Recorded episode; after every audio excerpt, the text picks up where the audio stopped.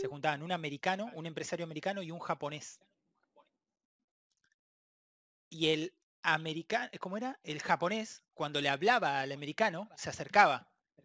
Porque en Japón están muy acostumbrados a hablar medianamente cerca.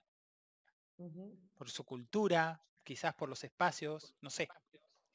Pero entonces el, el, americano se sentía como invadido en su espacio, entonces se retiraba un poquito para atrás. Y entonces el japonés, como se sentía más cómodo hablando cerca, entonces se acercaba un poquito.